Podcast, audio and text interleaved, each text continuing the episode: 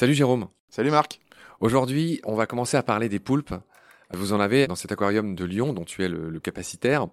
Et cet épisode, on va le consacrer aux généralités. D'où vient le nom poulpe?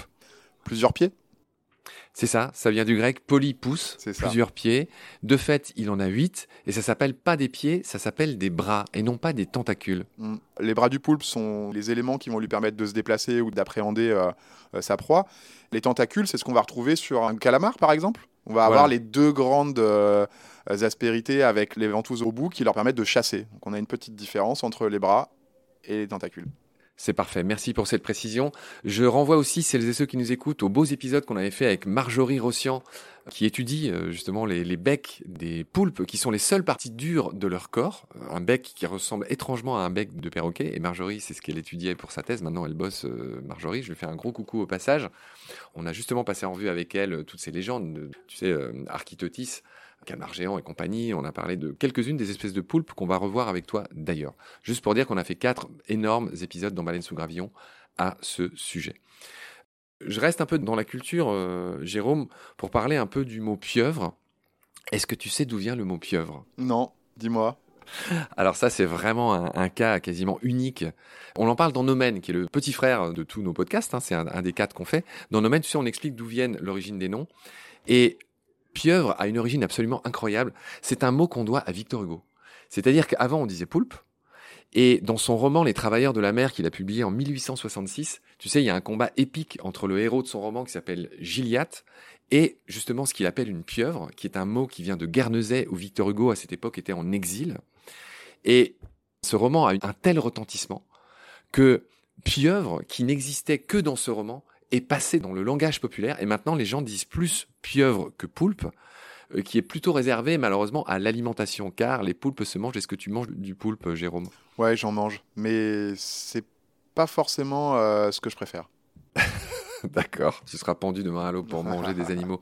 Tu sais, c'est incroyable parce que je crois qu'en Grande-Bretagne, le poulpe est le seul invertébré qui bénéficie d'une loi de protection des animaux euh, de laboratoire, etc. Euh, ils doivent être étudiés selon des procédures précises.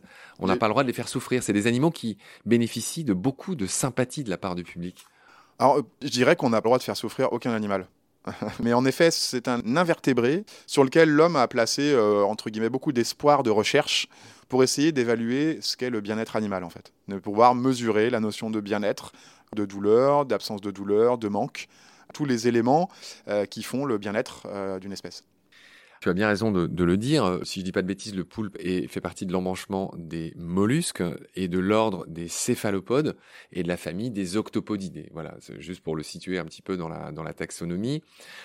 Jérôme, dis-nous une autre chose étonnante concernant le poulpe, c'est son cœur, je devrais dire ses cœurs. Ses cœurs. Ah, Il a un principal, comme nous, mais il a aussi deux plus petits cœurs brachiaux qui sont au niveau des branchies et qui vont permettre en fait de maximiser euh, l'oxygénation du sang. Voilà. C'est un invertébré qui a un gros gros besoin d'oxygène euh, dans son développement et dans son évolution.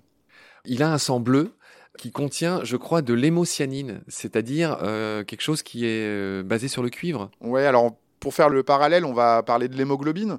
Nous, on a de l'hémoglobine, notre sang est rouge, on a une base de fer en fait euh, sur l'hémoglobine.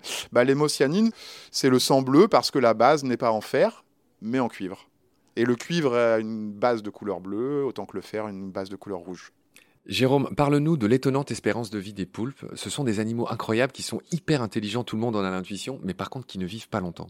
Ils vivent peu de temps, entre 6 mois et 5 ans, en fonction des espèces. En fait, ce sont des animaux qui vont vieillir un peu comme les humains. Ils ont cette capacité, dans leur vieillissement, eh ben, à avoir une dépression de leur système immunitaire, puis une sorte de sénilité qui va s'installer, où ils vont oublier de se nourrir, par exemple, et ils vont mourir d'inanition, mourir de faim. Ce sont des animaux extrêmement intelligents qui sont capables de résoudre beaucoup de problèmes complexes, euh, de dévisser, d'apprendre. Enfin, ils sont capables, juste en regardant un congénère le faire, de dévisser par exemple euh, un bocal. Il y en a un qui est resté célèbre en Nouvelle-Zélande, qui s'est échappé de l'aquarium Napier. En 2016, il s'appelait Inky, euh, qui est un diminutif pour encre, puisqu'on l'a pas dit, mais évidemment les poulpes euh, peuvent projeter de l'encre pour perturber leur d'éventuels prédateurs, le fameux jet d'encre. Donc Inky s'est échappé. Alors j'ai pas tous les détails, mais d'une manière extraordinaire. Et un de ses côtés extraordinaires, et tu vas nous le dire, c'est que le poulpe est tout mou, il est capable de s'engouffrer dans des trous qui paraissent bien trop petits pour lui. C'est le champion de l'évasion. Déjà, il est gluant, donc euh, il va glisser dans tous les éléments euh, où il va se retrouver. Il a beaucoup de force, donc il est capable de lever des poids, de lever un couvercle d'aquarium, c'est une facilité pour lui. Et en effet, il va passer dans un trou qui sera à peu près l'équivalent de son bec. C'est-à-dire que tout ce qui sera plus grand que son bec lui permettra de passer.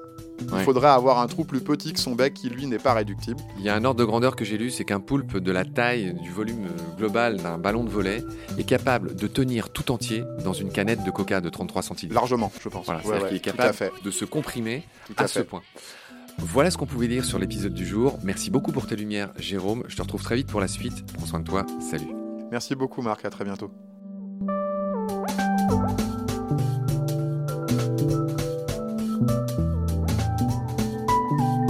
l'océan, c'est la vie. C'est-à-dire que notre vie est intimement liée à la vie de l'océan. Voilà, c'est ça, pour moi, la seule chose qui compte.